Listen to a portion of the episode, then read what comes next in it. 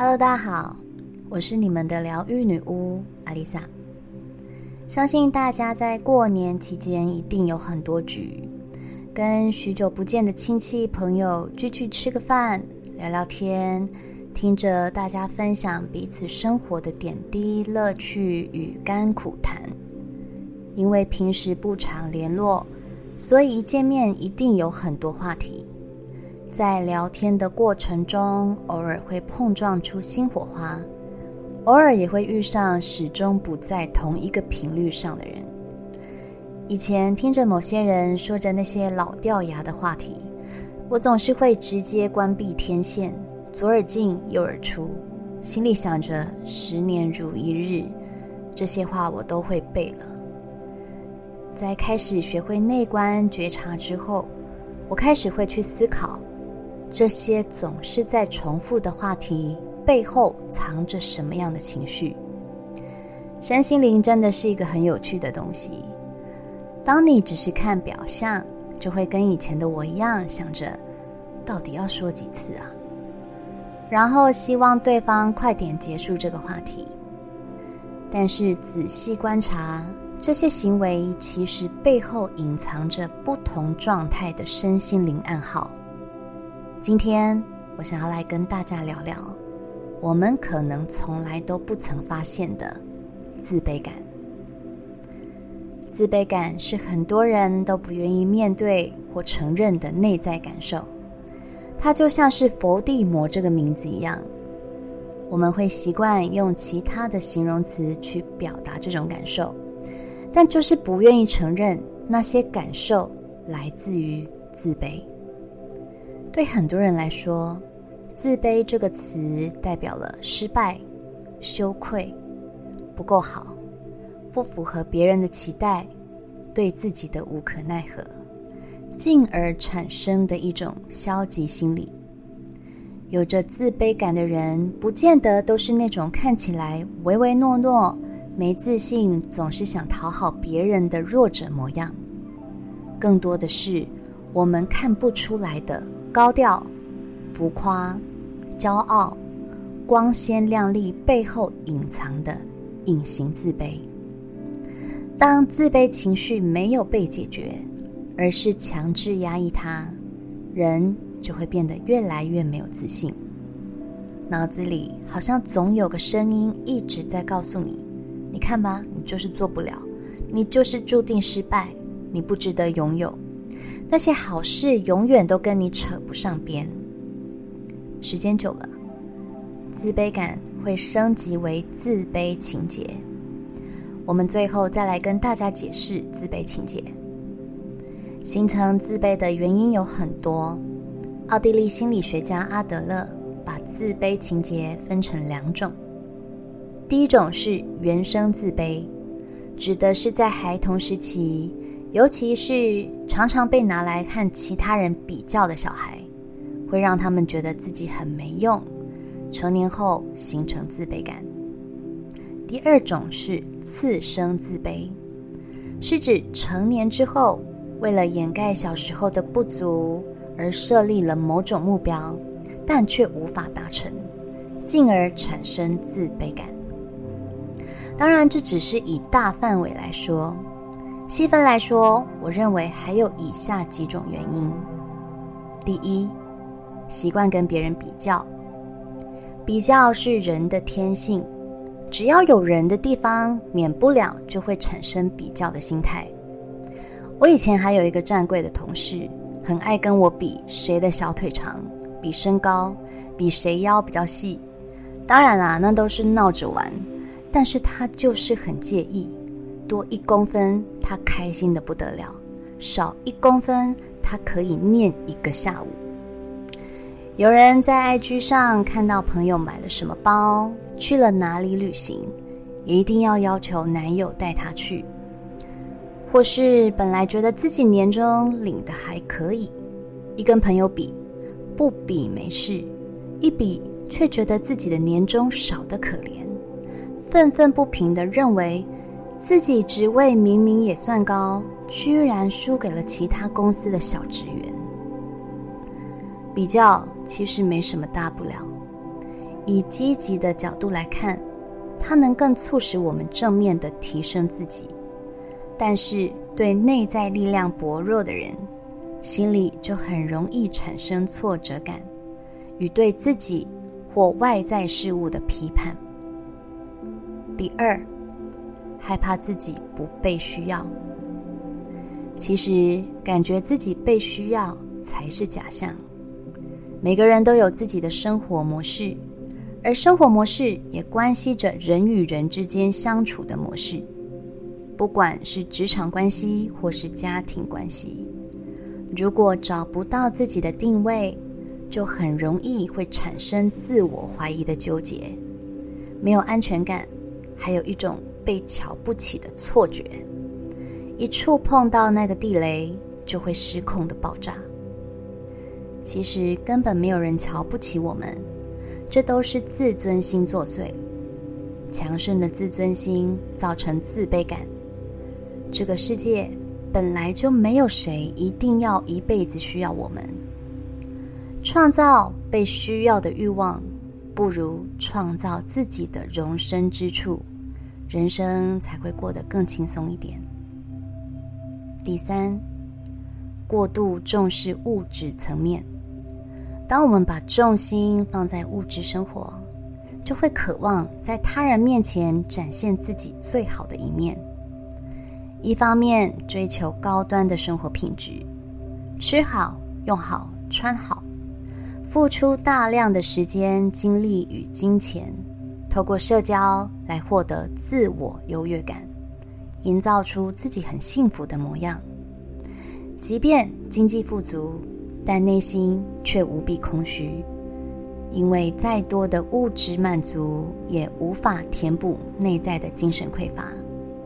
当感觉到心灵上无法得到满足时，又会投入更多的资源，用物质来弥补，形成恶性循环。最糟糕的是，经济状况根本不允许你这么做。第四，没有学习的欲望或跨出舒适圈的动力。当自己的生活圈被真空包装，人会失去活着的目标，对什么都提不起劲，没有想做的事情，没有感兴趣的东西，每天看到的人说的话、做的事都如出一辙。当遇到年纪相仿的人，才发现对方说的话怎么自己都听不懂，怎么对方已经闯出一番成就，自己却还跟十年前一样在原地打转，自然内心就会产生自卑感，开始排斥认识新朋友与其他人接触，因为担心自己什么都不会，什么都不懂，会被别人瞧不起。宁可躲在自己的舒适圈，逃避自以为不要碰触就没事的自卑感。第五，用自傲强势的态度伪装自卑的真相。阿德勒说：“如果有人骄傲自大，那一定是因为他有自卑感。一个真正有自信的人，不需要特别做些什么。”来表达自己的优秀，就是因为知道自己有多不足，恐惧被看穿、被超越。为了摆脱自卑的脆弱，反其道而行的说话比别人大声，气势比别人强，强化自己的假性优越感，来削弱别人的价值与自信。这种人常常会出现在职场中。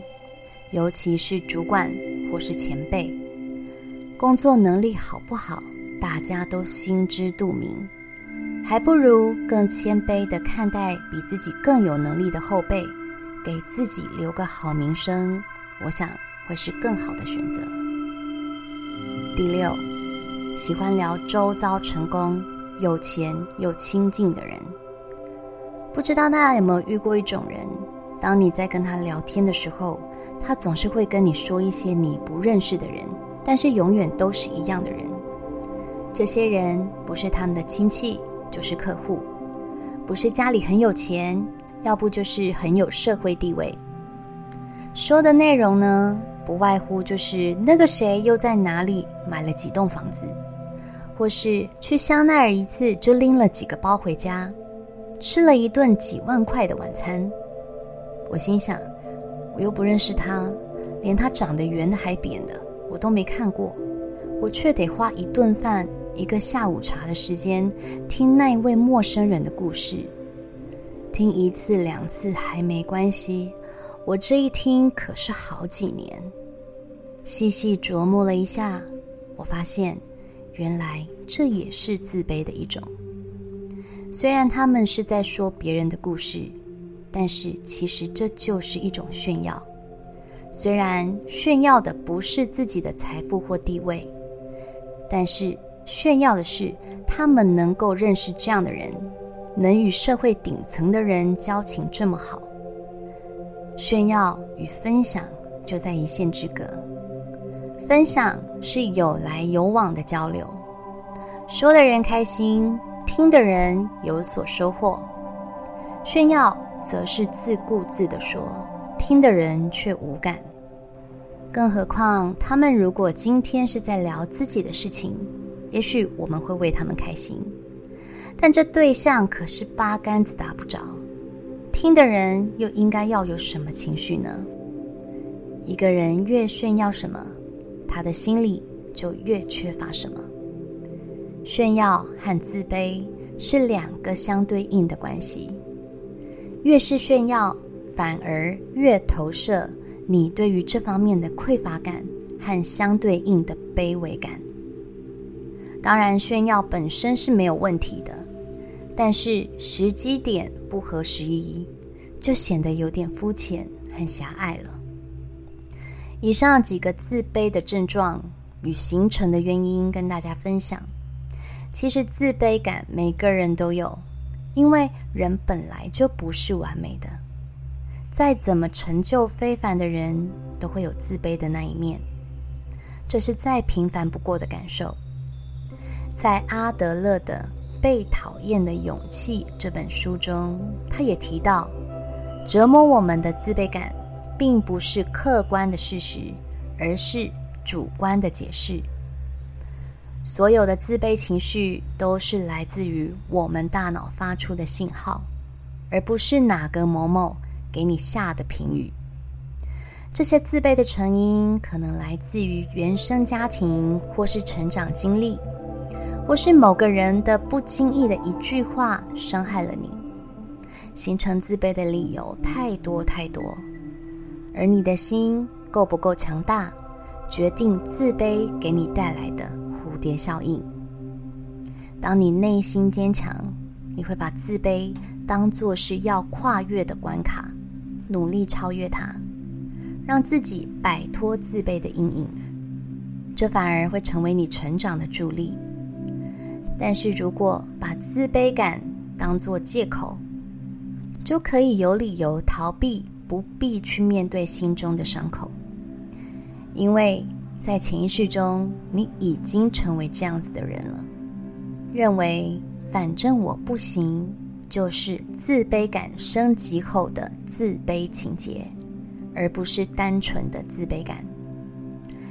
例如，因为我的学历低，所以无法成功；或是因为我长得不好看，所以结不成婚；因为我不像兄弟姐妹那么聪明，所以父母亲不喜欢我；因为我没钱，所以大家都看不起我；因为我能力不好，所以我只能窝在这个小公司。